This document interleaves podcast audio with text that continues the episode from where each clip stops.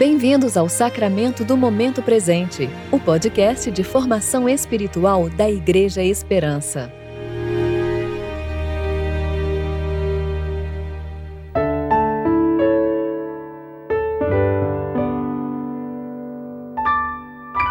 Hoje é segunda-feira, 9 de maio de 2022, tempo de reflexão do quarto domingo da Páscoa. Porque seu amor para conosco é grande e a fidelidade do Senhor dura para sempre. Louvado seja o Senhor. Salmo 117, 2. Eu sou Júlia Ribas e vou ler com vocês a reflexão de Roberto Sales referente a Ezequiel, capítulo 37, versículos 15 a 19 e 22 e 23.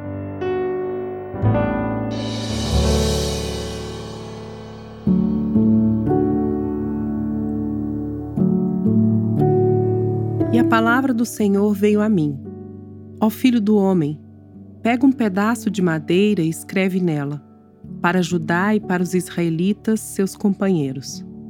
Depois pega outro pedaço de madeira e escreve nele, para José, madeira de Efraim, e para toda a casa de Israel, seus companheiros. E junta um ao outro para que se unam e formem um só pedaço na tua mão. Quando os filhos do teu povo te perguntarem, não nos contarás o que essas coisas significam? Tu lhes dirás: Assim diz o Senhor Deus: Tomarei a madeira de José que esteve na mão de Efraim e as das tribos de Israel, suas companheiras, e lhes ajuntarei a madeira de Judá e farei delas uma só, e serão uma só na minha mão. Farei deles uma só nação na terra, nos montes de Israel e um só rei será rei de todos eles. Nunca mais serão duas nações, nem se dividirão em dois reinos de maneira alguma no futuro. Nem se contaminarão mais com seus ídolos, nem com suas abominações, nem com nenhuma das suas transgressões, mas eu os livrarei de todas as suas apostasias pecaminosas e os purificarei. Assim, eles serão meu povo e eu serei o seu Deus.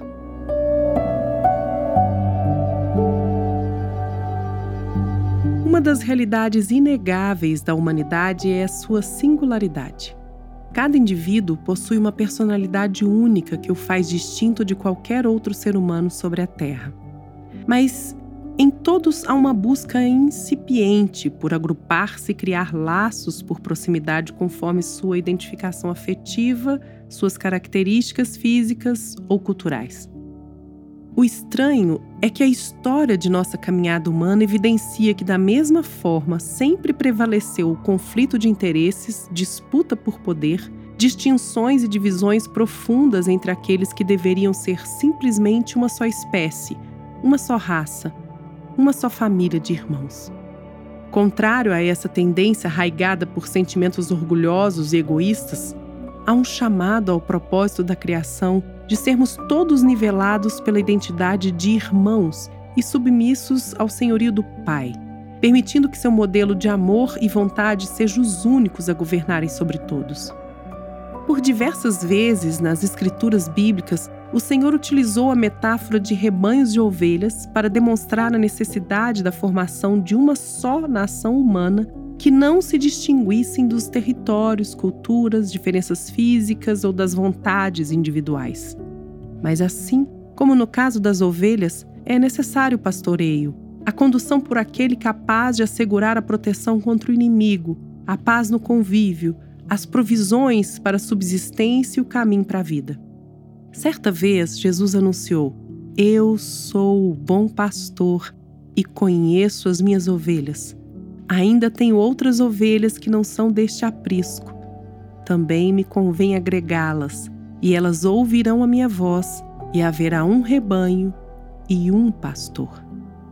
Assim como em um único corpo há um só Espírito, o Senhor enviou seu Espírito Santo após a ressurreição para que ainda nestes tempos testemunhássemos a formação de uma só nação, o reino de Deus, onde prevalece o caráter e a personalidade daquele que os guia.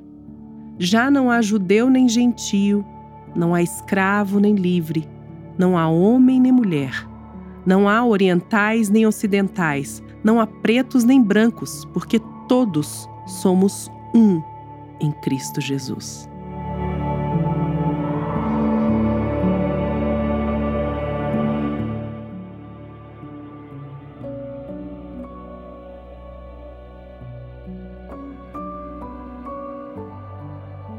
Oremos.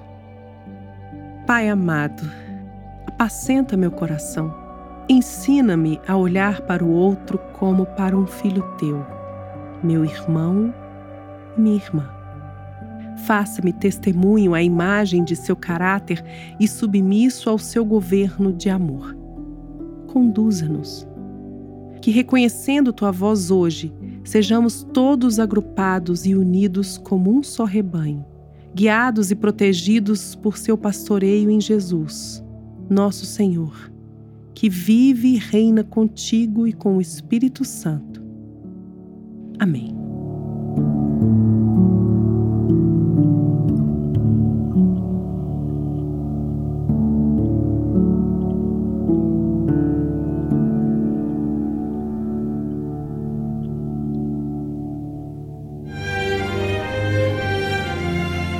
Você ouviu o Sacramento do Momento Presente, o podcast de formação espiritual da Igreja Esperança.